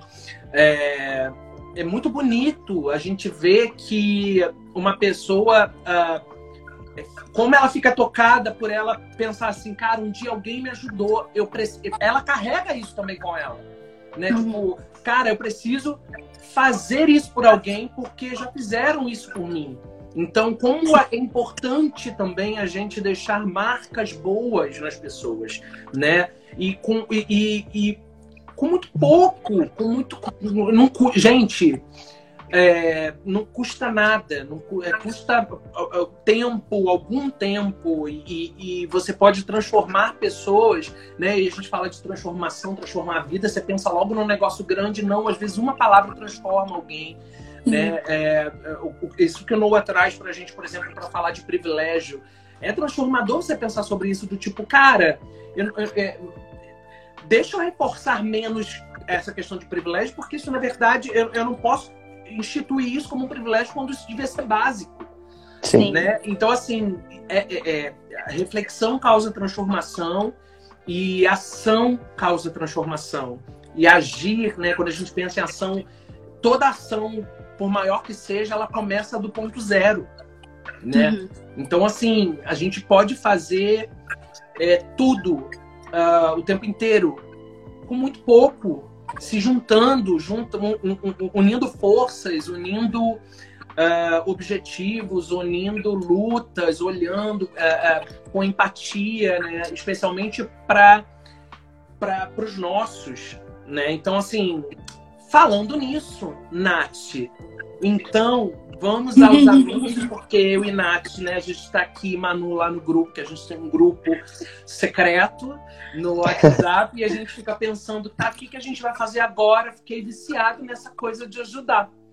E aí a Nath, junto com a casinha, tem. ah, Fala, Nath. Não, então, é porque agora, como o Noah falou também, a gente está pensando na educação, né, fundamental aí, que é o ensino médio. E a gente sabe que uma boa parte da população não tem acesso, né, nem, nem conseguiu se formar no ensino médio. Então a gente tava, tá organizando um enseja, né, da casinha pra gente ajudar com monitoria, com os conteúdos aí das aulas da prova. E pensando aí nesse projeto incrível que a gente teve do Enem LGBT, a gente vai fazer o Enseja LGBT. Então a gente também vai custear aí as taxas né, do Enseja, conseguir conectar as pessoas para a gente se ajudar e, e conseguir daqui um tempo que essas pessoas que façam Enseja façam o Enem, né, e ir acompanhando aí toda a capacitação, o progresso da nossa comunidade. Então a gente está muito animada em abril, né, Noah? Em abril, que a gente. Inclusive, eu me sinto aqui na, na obrigação até de convidar o Noah para participar favor. desse projeto. Mas óbvio, Acho que claro. Vai ser incrível. Sim. Inclusive, Noah, só pra te falar, eu sou conterrânea, eu também sou de Porto Alegre. Ah, Eu sabia. saber que você é daí. Sim. Eu amei, é tão bom conhecer pessoas aí da, da minha terrinha que eu sinto falta, mas que eu sei que é um lugar também cheio de preconceito, né? Cheio de, enfim. Aqui é pesado. É. Aqui é, aí é pesado, mas isso até me dói, porque eu acho que a gente tem um senso de comunidade tão grande aí no sul, né? Dessa questão do chimarrão, de tantas coisas que foram aí, enfim, a gente perdeu um pouco isso, né? Fico muito triste, mas legal saber que você, que você é daí, que você tá fazendo esse trabalho incrível daí de Porto Alegre. Assim que passar a vacina, eu vou ter que aí te dar um beijo. Sim, pode ir. Super convidada. Por favor, eu quero, eu quero muito. Pra gente dar um passeio, ver um pôr do sol no Guaíba, um chimarrão Sim. e conversar sobre as coisas. Gente, eu Sim. não conheço o Rio Grande do Sul, então. Então já vem também. convidando e Vamos vamos. junto, vamos Vou junto. estar indo. Eu preciso começar a conduzir essa conversa pro final. Vem aí, seja LGBT, vamos, vamos, acompanha nas Vamos redes. organizar. É, a gente tá fazendo esse papo na- numa live do Instagram e aí eu tenho selos agora. Tem essa coisa de manda selo, mandem mimos. Agora os mimos vêm em forma de selos. E eu ganhei meu primeiro selo aqui nesse papo, que é de um amigo, que é café com leite, mas que vem de muito bom grado, que é o importantíssimo, que é o Peterson, um amigo que eu conheci nesse rolê de Instagram e que é uma das. Já foi convidado de Kill Bicha, que o Bicha Maravilhoso. 23 é com Peterson. Então ouçam lá, a gente falou sobre racismo e sobre a erotização do corpo preto. Foi muito, um papo muito legal, então ouçam lá. Importantíssimo. E Pet, obrigado. Enfim, você sabe que eu te amo, que você mora no meu coração. Obrigado pelo meu primeiro selo, que é seu. Então mandem selos, mandem mimos, virou agora mandem selos. Eu amei. eu Quando a sei gente o faz é essa isso. coisa de Selo. live, tá? A gente não ganha nada pra estar aqui, a gente tá aqui com amor, mas os, os, os mimos são bem-vindos. E É isso. eu queria agradecer, começar já dizendo que esse papo é, vem de, um, de uma causa transformadora na minha vida, além de na vida de todos, né? Toda a comunidade, todo mundo que pôde participar. É, e aí culmina nesse papo que também foi incrível. E a Manu tá mandando dar um spoiler e é verdade, porque a Manu não esteve aqui presente com a gente na, no papo, mas o que o bicha nessa nova temporada tem colunistas. Eu acho, acho que essa cor, eu falei, sou Folha de São Paulo, Deus me livre. Mas é, é, tenho colunistas e Manu Bittencourt, nossa ADM da Bissexuality, é uma das colunistas de que o bicha estará na coluna de amanhã. Então ouçam que o bicha, que vai ter esse papo nosso aqui que tá rolando. Inclusive, vocês vão me ouvir falar, ouçam que o bicha, como se vocês não estivessem ouvindo. Ou que o bicha, vocês podem estar ouvindo, ouçam que o bicha no que o bicha, entendeu? E vocês têm amanhã, então ouçam todos que tem coluna da Manu. Mas eu quero deixar um beijo, quero primeiro que vocês deem o serviço de vocês no Sheffield, onde eu- a gente te encontra e eh, quais são suas redes, quais são seus arrobas e fala tudo pra gente onde a gente encontra. Ah, ah, basicamente no Instagram e no LinkedIn. Então é o Instagram é arroba no underline Sheffield, no meu LinkedIn é no Sheffield mesmo. E acho que ah, no UOL também, né? Na, na página Decoa, que pauta muito essa questão aí de, de por um mundo melhor.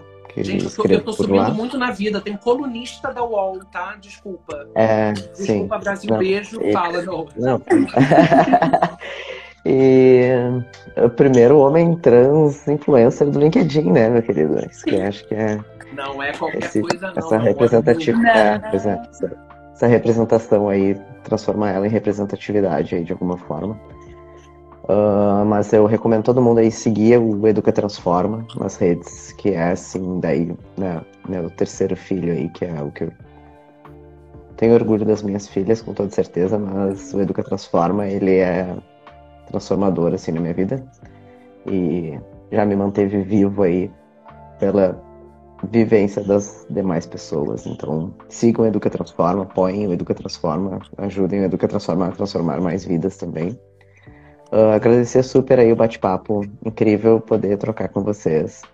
E Nath pode contar com uma parceria aí do Educa para fazer acontecer aí esse, Bora! essa capacitação aí para que a gente consiga ter uma trilha de, de aprendizado para as pessoas chegarem em posições que elas já deveriam estar ocupando. Gigi, muito obrigado aí pelo, pelo convite, por a gente ter conseguido achar esse tempinho aí para fazer esse bate-papo. Então, acho que para o pessoal que está nos ouvindo aí no, no podcast, né? Porque agora eu tô falando como se eu já estivesse no podcast. É isso, é Para o sobre pessoal, pra que o pessoal que está ouvindo aí repensar os seus acessos e o que, que pode fazer. Todo mundo pode fazer alguma coisa, né, independente de qual tipo de acesso que tem. E pensando assim, olhar, eu sempre gosto de questionar assim para as pessoas ah, no impacto assim que cada um pensar no impacto que causa no mundo se pensando nesse impacto positivo, se a pessoa consegue sentir orgulho do, né, de causar impacto positivo e se não está sentindo orgulho, que procure fazer algo para sentir esse orgulho, porque é realmente transforma a vida das outras pessoas, mas principalmente transforma a nossa também para muito melhor. E é isso, gente. Muito obrigado aí pelo papo. Um beijão para vocês. Gente, o Noah, se eu for é, soletrar, realmente eu vou me embolar aqui, mas aí eu- a dica é vá pro arroba educatransforma, que você vai ver também o arroba do Noah lá. E o Noah é apenas o CEO do Educa Transforma, então conheçam esse projeto lindo. Natália Passetti, é, a gente né, tá fazendo um monte de coisas juntas e aí a gente já não realmente não vai estar podendo estar se desgrudando mais. É, Não, nem quero. Dá teu serviço, dá teus arrobas e fala onde a gente te encontra, encontra a casinha e como é que ajuda a casinha. Bom, gente, o, o arroba da casinha é arroba casinha acolhida. Tem dois As, é casinha acolhida. Você acha a gente no Instagram, no Facebook, no LinkedIn também. O meu arroba é NPSTT, que é o meu Instagram pessoal. Tem o meu LinkedIn também, que é Natália Pazetti. Eu queria criar conteúdo, quero falar mais de diversidade e inclusão. Eu fico com preguiça às vezes em rede social. Mas sim, eu posto lá algumas coisas no LinkedIn. Também, né, sou profissional de diversidade e inclusão, sou consultora, palestrante do tema, trabalho no programa Diversidade da FGV. É... E é isso, eu tô muito feliz desse papo. Eu tava muito nervosa, eu confesso. Eu botei lá no grupo do. Eu botei lá no grupo da casinha, gente, eu vou falar com o Noah, me siga!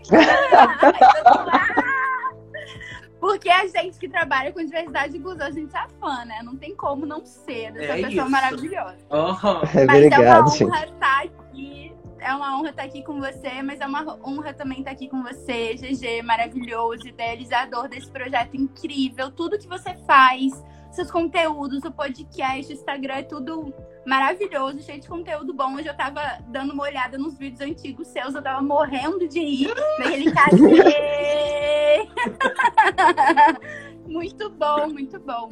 E é isso, gente. Vamos vamos pensar, vamos se unir de verdade. Isso não é clichê, é real. A gente precisa de toda ajuda possível. Todos os nossos projetos, né, Noah, só, só acontece por causa da colaboração das pessoas. Então, a casinha só existe por causa das doações, dos voluntários que trabalham.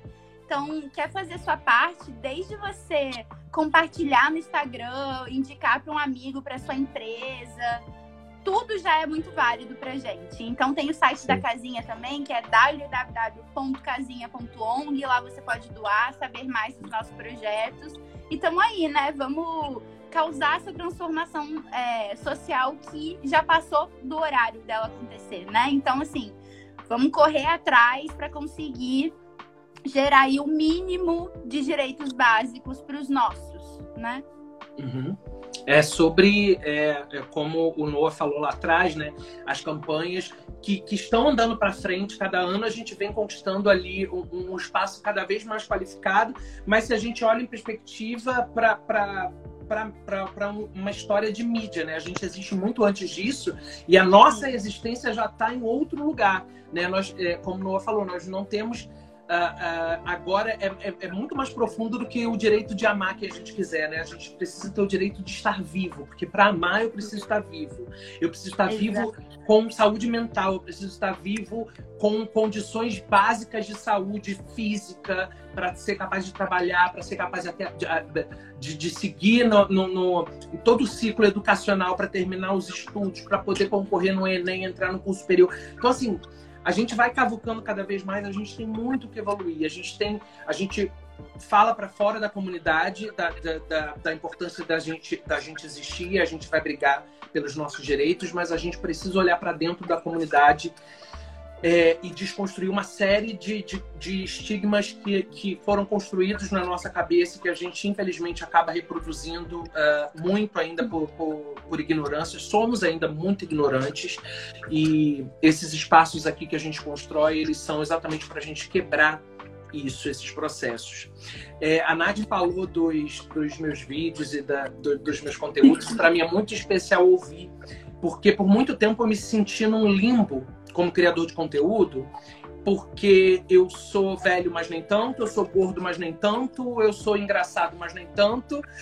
E esse espaço que a gente construiu aqui, né, seja com o projeto do Enem, seja com esse papo tão importante, vai também gerando significados para mim do que, que eu estou fazendo aqui, né? E quando é, o que o bicho ele existe de um desejo de me conectar para transformar, transformar minha comunidade, me transformar, né? Eu crio conteúdo para me conectar, para transformar as pessoas, para tocar, para emocionar, para fazer rir, mas isso também me transforma. Então, to, to, toda essa experiência ela significa que a gente tem que dar um sentido para nossa existência. Então, eu estou aqui também para isso. Então, Noah, muito obrigado pelo, pelo teu comentário que tocou tanto meu coração lá no, no LinkedIn e que, como eu já te segui, eu já sabia que você era essa pessoa mesmo, mas eu me sinto, e aí sim me sinto privilegiado de poder contar contigo aqui.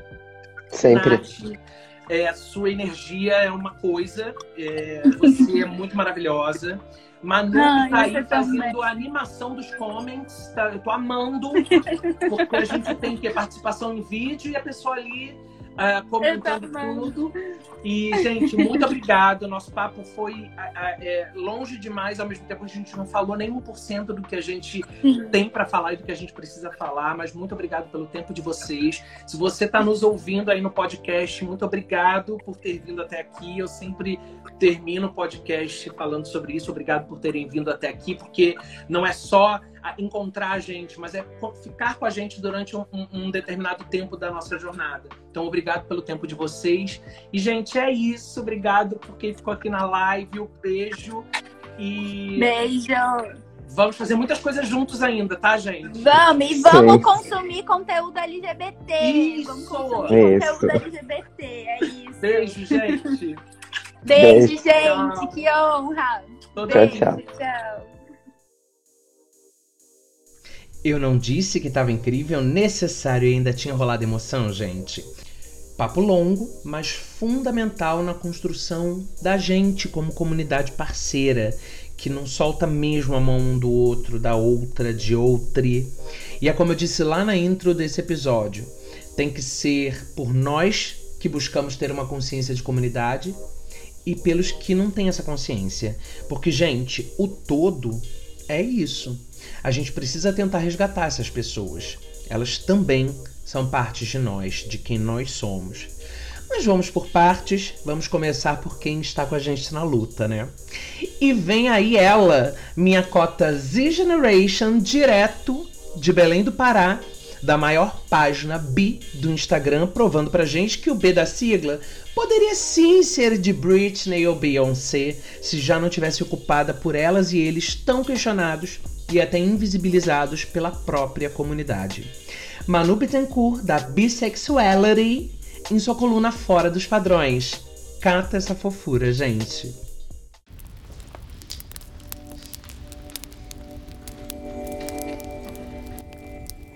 Vivemos em uma sociedade que quer delimitar padrões. Dizem, desde pequeno a você, que você precisa ser hétero, cis, normativo, magro, ou seja, dentro dos padrões. Mas quando somos crianças, não sabemos o peso que essas palavras trarão um dia a nós. Não sabemos o que sofreremos por escutar isso desde criança. Acaba que, quando crescemos e vemos que não nos encaixamos nos padrões, é decepcionante.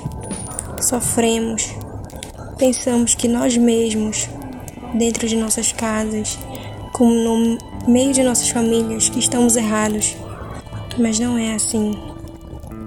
Ninguém está errado. Ninguém é anormal. Pois a gente acaba não percebendo que querem nos moldar para um dia nascer, crescer, procriar e morrer. Mas pessoas LGBTQIAP+, sabem o que é viver fora de um padrão.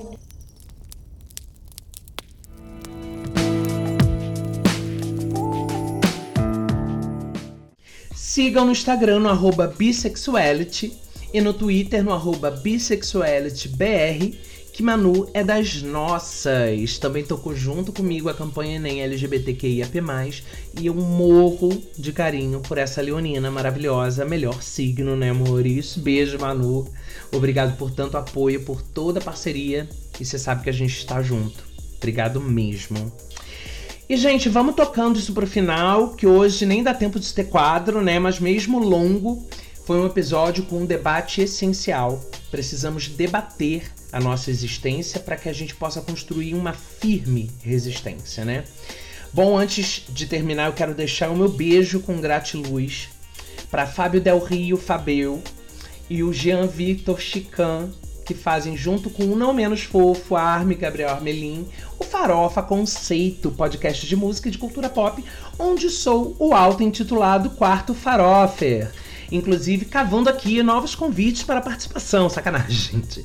Eu queria deixar um beijo para os dois, porque no Vucu Vucu, que foi semana passada, o Fábio me deixou uma mensagem tão linda no LinkedIn, no post que eu, eu tava falando da frustração de não ter dado conta de produzir o que o bicha enquanto tava rolando a campanha. E o Jean correu atrás junto comigo de acionar vários contatos para divulgar a campanha, pedindo lá retweet no Twitter, pedindo para o pessoal falar nos stories, para a gente chegar nas pessoas que precisavam de apoio. É, que a gente estava intermediando, né? A gente estava até o final de, da semana passada, a gente estava com muito mais gente disposta a apoiar do que pessoas precisando da ajuda. E a gente sabe que as pessoas precisando de ajuda eram muito mais, né? E aí uh, tava com dificuldade de, de chegar nessas pessoas e o Jean, nossa, me ajudou muito, muito. Meninos, eu nunca vou me esquecer, viu? Muito obrigado. É sobre isso, né? Senso de comunidade é isso. É esse apoio, é esse incentivo, força. Às vezes é, é, é com muito pouco que a gente faz um bem, né? Para um dos nossos. Enfim. Será que vem aí um crossover de podcast? Deu na Billboard que sim, hein? E queria deixar também, aproveitar para deixar uma indicação de um novo podcast original Orelo. Drive Your Funky Soul, como nasceu a Black Music, do admirável, fofo e foda Ale Garcia, esse cara que traz a pretitude, as histórias, a resistência preta no seu conteúdo, que é em podcast, é canal no YouTube. Agora ele também é apresentador do Omelete. Realmente o moço é multimídia. Mas além de onipresente, o Ale é um cara legal, legal de verdade querido, carinhoso, do bem. Se você não conhece o Ale, realmente eu não sei onde você está na vida, porque ele está em todos os lugares. Vamos prestigiá-lo nesse novo projeto, além, claro, de fortalecermos mais ainda essa plataforma importante e necessária que é a Orelo, a primeira plataforma a remunerar seus podcasts por play. E eu tô lendo os bafos aí de que tá rolando uma expansão de atividades. A plataforma tá crescendo e eu quero dizer, gente, Orelo, eu tô muito aí, viu?